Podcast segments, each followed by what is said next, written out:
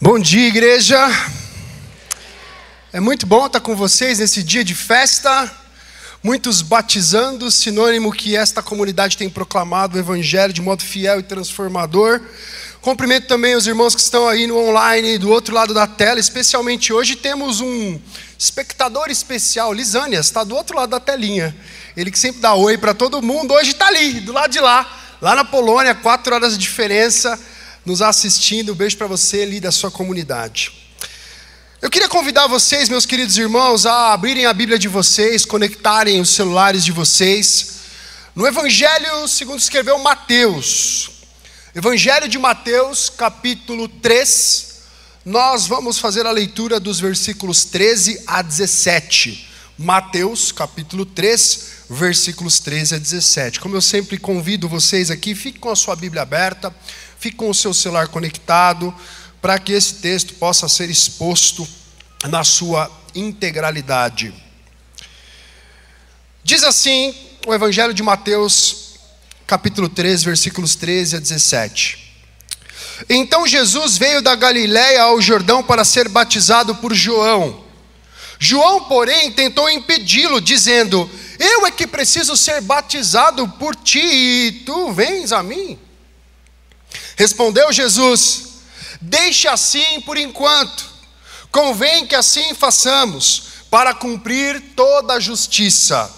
E João concordou. Assim, assim que Jesus foi batizado, saiu da água. Naquele momento, os céus se abriram. E ele viu o Espírito de Deus descendo como pomba e pousando sobre ele. Então uma voz dos céus disse: este é o meu filho amado em quem me agrado. Senhor, obrigado pela tua palavra, obrigado por essa cena tão bela, tão inspiradora e ao mesmo tempo tão significativa e transformadora para as nossas vidas.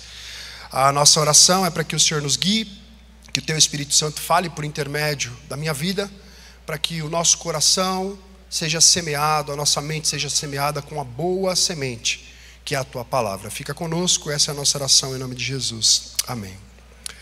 Escândalo. A palavra escândalo, de origem grega, significa literalmente uma pedra em que você tropeça, uma pedra de tropeço.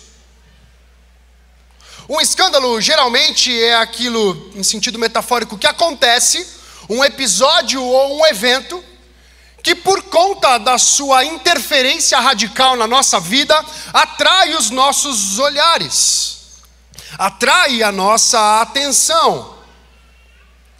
Escândalos podem acontecer em sentido positivo ou em sentido negativo. Por exemplo, quando nós estamos diante de um jornal, seja ele no rádio, seja ele na TV, impresso, e surge uma notícia que um político A ou B de partido X ou Y desviou uma grande quantidade de dinheiro afetando a saúde, educação ou coisas do tipo, automaticamente aquilo se torna um escândalo, chama a nossa atenção e nós passamos a olhar para aquilo, para aquele, aquele episódio de modo mais atento, como algo que nos fez sair do curso normal das nossas vidas e nos fez olhar para ele. Existe uma outra forma de escândalo que é o escândalo em sentido positivo. Quando aquele jogador do seu time, que nem é tão craque assim, consegue fazer um gol de bicicleta de fora da área, escandaloso. Você vai até o UOL ou até a GE e quer ver o gol mil vezes. Como é que esse cara fez esse gol belíssimo? Escandaloso a habilidade demonstrada nesse, nesse momento. Assim são os escândalos. Eles atraem olhares eles atraem a nossa atenção. A grande questão é que muitas vezes, algumas coisas que são flagrante escândalo, começam a fazer parte do nosso cotidiano, e nós paramos de dar atenção devida àquilo que diante dos nossos olhos é escandaloso e merece a nossa atenção. Por exemplo, existe um time, um grande time, aqui do estado de São Paulo, que afirma ter ganhado dois campeonatos mundiais interclubes. Por que afirma? O último, segundo esse time, Foi vencido em 2012 contra o fraquíssimo time Chelsea da Europa. Naquela ocasião, disseram os corintianos, bimundial. Só que existe um episódio escandaloso aí, porque o primeiro mundial foi vencido contra o Vasco. Em 2000, Corinthians e Vasco jogaram a final de um torneio que ninguém sabe o nome muito bem. E segundo os corintianos, aquilo foi o primeiro mundial. Um mundial vencido contra o poderosíssimo, e aqui a ironia, Vasco da Gama. Só que a gente vai se acostumando com esse escândalo, e esse escândalo começa a cortar tanto o nosso cotidiano que a gente aceita. O Corinthians tem dois torneios mundiais.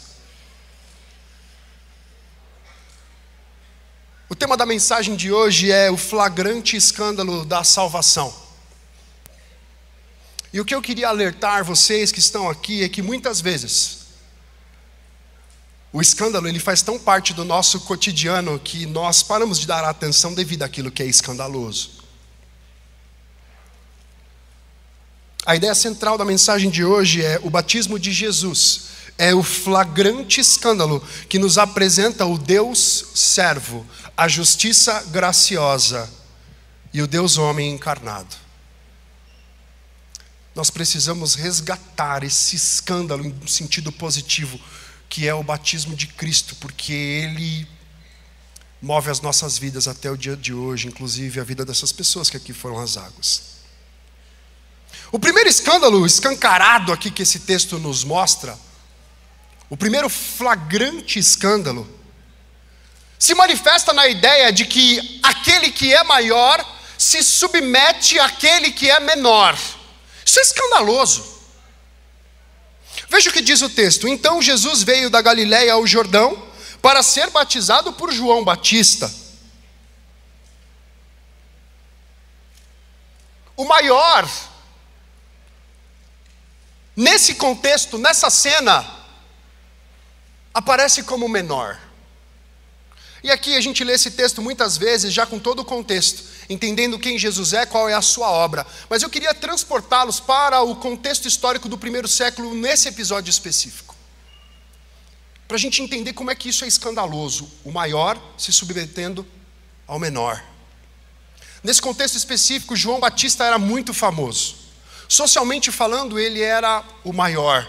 Todos sabiam quem era João Batista, todos sabiam o teor de sua pregação. Não existia ninguém no mundo antigo que não conhecesse João Batista. Mas Jesus, no alto dos seus 30 anos de idade aproximadamente, era um desconhecido. Era um carpinteiro que acordava todos os dias, trabalhava, fazia as suas peças de carpintaria, ajudava o seu pai e a sua vida era uma vida comum, uma vida desapercebida. Aqui é uma inversão. Todas as pessoas que estavam nesse dia olhavam para João Batista e viam João Batista como grande e Jesus como um pequeno desconhecido. Mas a beleza desse texto nos mostra que, mesmo João, João Batista sendo menor, tratado como maior na relação entre Cristo e ele, ele nunca perdeu o senso de quem ele é, o senso de missão que Deus formou através da vida dele. Quando nós olhamos para os evangelhos, nós temos um episódio em que um anjo aparece a Zacarias, pai de João Batista, antes de João Batista existir no ventre da mãe dele. E ali estava anunciado qual era a obra de João Batista. Diz assim o texto: Grande aos olhos do Senhor será João Batista, nunca tomará vinho nem outra bebida forte, será cheio do espírito antes mesmo de nascer. Fará muitos israelitas voltarem ao Senhor, seu Deus. Será um homem com espírito e poder de Elias e preparará o povo para a vinda do Senhor. Fará o coração dos pais se voltar para o coração dos filhos e levará os rebeldes a aceitarem a sabedoria dos justos. João Batista imediatamente toma consciência de quem ele é. É interessante que a forma como Mateus escreve dá a entender que o ministério de João Batista era muito considerado naquele tempo. Ele diz então, e essa expressão pode ser traduzida por no auge do ministério de batismos de João Batista aparece o Cristo. Porque até aquele momento Cristo era um desconhecido, socialmente um menor. Porque ele precisava esperar o momento adequado para que o seu, seu ministério público se manifestasse. Esse momento adequado, ele tinha dois sinais. Em primeiro lugar, Jesus esperou que ocorresse no contexto histórico em que ele vivia um momento de profunda contrição. E João Batista é o representante desse movimento. De trazer as pessoas ao arrependimento, à declaração pública de seus pecados e batismo como símbolo.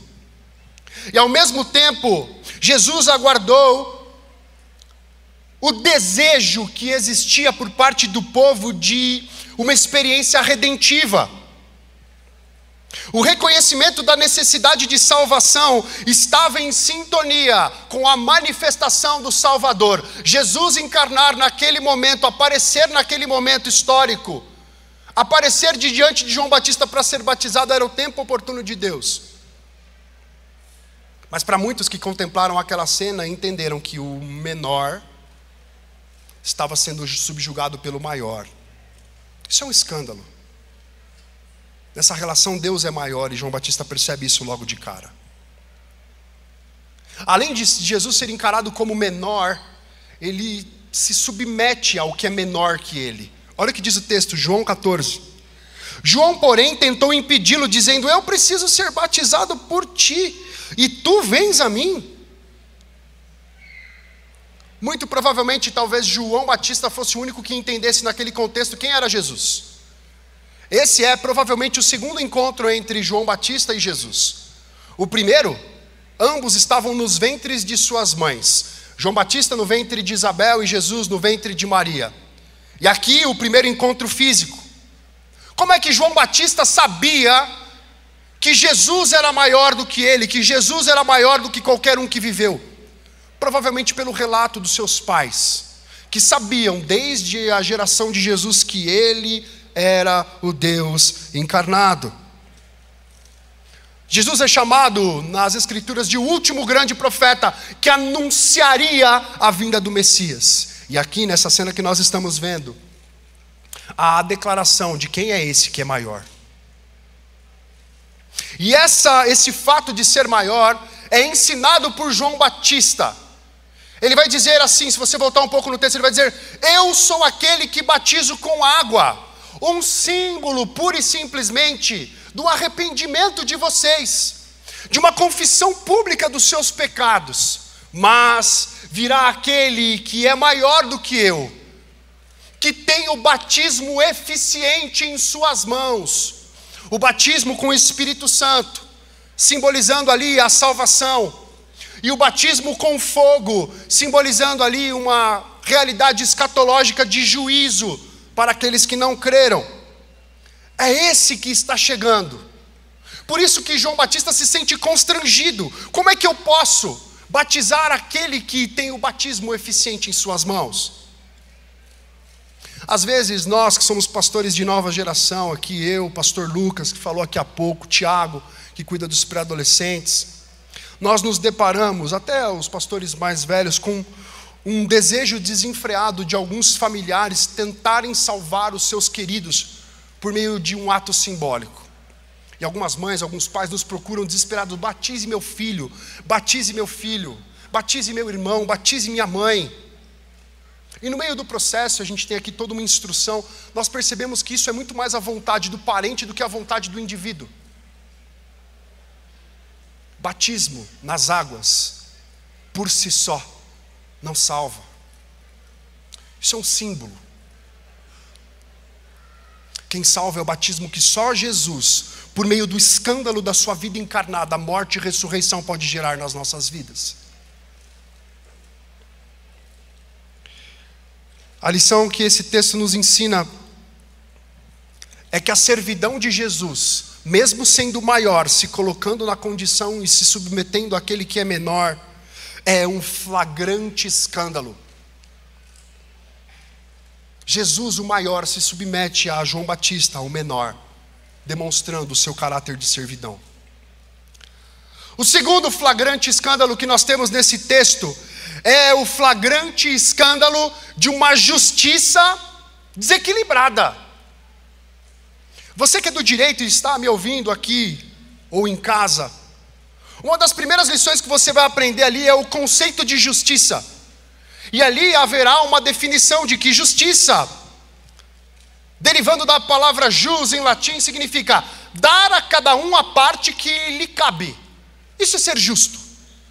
Qual é o papel da justiça? Atribuir punição a quem merece, em tamanho e proporção devida, e inocentar os acusados injustamente. Tanto que o símbolo da justiça é uma mulher cega vendada segurando uma balança. Justiça é dar a cada um a parte que lhe cabra, lhe cabe. Por isso que quando a gente olha para esse texto, a gente percebe, peraí, o que Jesus está dizendo, aos olhos humanos, aos olhos humanos é um escândalo. Olha o que diz o texto.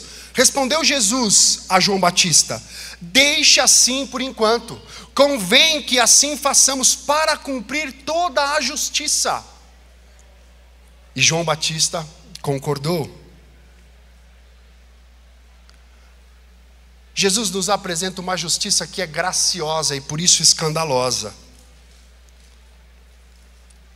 Se formos colocar na balança a morte do Deus encarnado por nós, é desproporcional, não é a parte que nos cabia.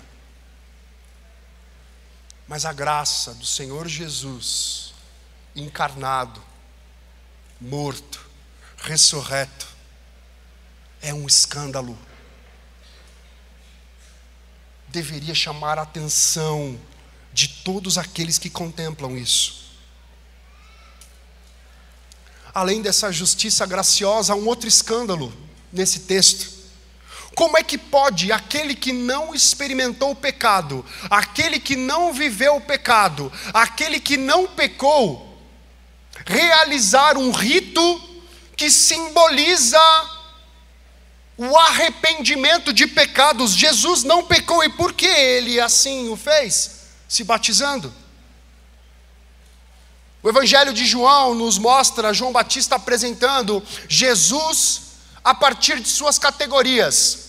E João Batista vai dizer ali em João, capítulo 1, versículo 29: Este aqui é o Cordeiro de Deus que tira o pecado do mundo.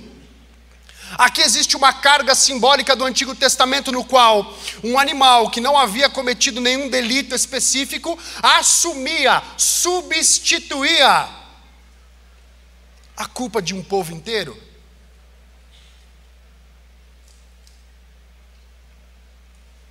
É escandaloso nós olharmos para a vida de Jesus que não pecou, mas por conta de Sua graça carregou sobre si as nossas dores, os nossos pecados. Esse batismo com água que nós estamos contemplando nesse texto é um anúncio do batismo da morte de Jesus que viria no futuro.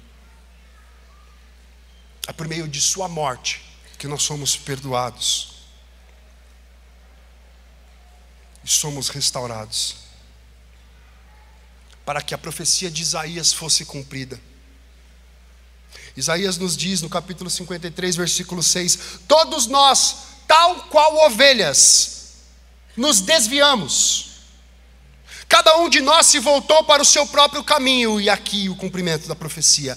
E o Senhor fez cair sobre ele a iniquidade de todos nós. O Messias. O perdão é flagrante escândalo. É a justiça incompreensível de Deus através do seu filho por nós. Por último, em terceiro lugar, é um flagrante escândalo a vida e a obra de um Deus que tornou-se homem. Se você olha a história da tradição teológica, a história da igreja, a história do pensamento teológico, você vai perceber que muitos homens ao longo da história achavam inconcebível a ideia de Deus ter se tornado homem.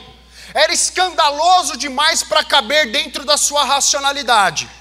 E começou ali a partir do século I uma série de tentativas de justificar que Jesus esteve entre nós, mas ele não era um homem-deus.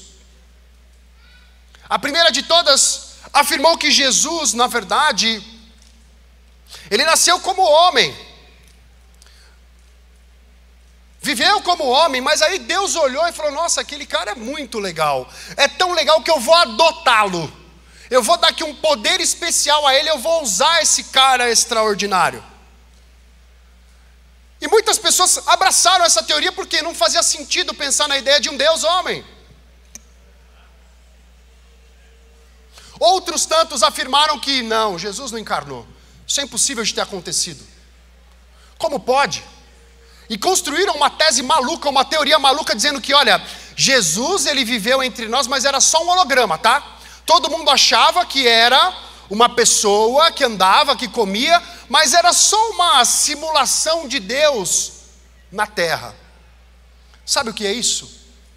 São homens tentando responder a um escândalo que é a encarnação do Filho de Deus como homem, como bebê, que comeu comidas de bebê quando era pequeno, que trabalhou na marcenaria de seu pai, muito provavelmente martelou o dedo algumas vezes. É este homem Deus que se manifestou por nós, e isso é escandaloso. Nós temos outra vez a revelação da Trindade. O Filho encarnado, o Espírito em formato de pomba e Deus Pai audivelmente. Neste que inaugura a fase da redenção histórica manifestada na história da humanidade. O plano de Deus está aqui. Deus Pai anuncia o valor do Filho, Deus Espírito empodera o Filho para que ele haja e faça sinais e maravilhas, porque ele é Deus e Deus, Filho, encarna para morrer por mim e por você. Jesus entrou na história para mudar a sua história. Esvaziou-se de sua divindade e se fez homem para restaurar a humanidade, levando-a ao plano original de Deus quando nos criou. Jesus é o Deus que morreu para que você voltasse a ter um relacionamento eterno com o Pai. O Deus encarnado é um flagrante escândalo. Seu, seu esvaziamento em forma humana é incompreensível para a humanidade. Agora, o que cabe a nós? Jesus não parou no seu batismo. Se você ler a continuação do texto, você vai perceber que Jesus foi ao deserto para ser tentado. Em seguida, Jesus começou a pregar a mensagem do reino. E na sequência, ele começou a fazer discípulos. A vida e obra de Jesus é escandalosa, mas ela nos dispõe também a um movimento em direção da comunicação e proclamação do reino nós somos convidados por meio do escândalo da encarnação, da morte e ressurreição de Jesus a sermos comunicadores dessa história de salvação a outras pessoas. Viver um evangelho numa terra caída é flagrante escândalo. Amar aqueles que nos odeiam é escandaloso distribuir parte do que temos àqueles que não têm nada é escandaloso. Amar aqueles que nos ofendem é escandaloso. Se a sua vida não é escândalo, diante das pessoas ao seu redor há alguma coisa errada.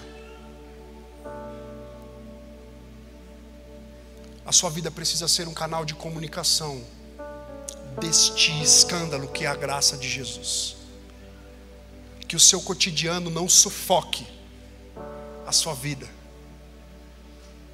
nem tampouco o desafio que Jesus faz por meio da sua vida escandalosa, para que sejamos também escândalo de Deus manifestado na terra. Baixe sua cabeça, vamos orar.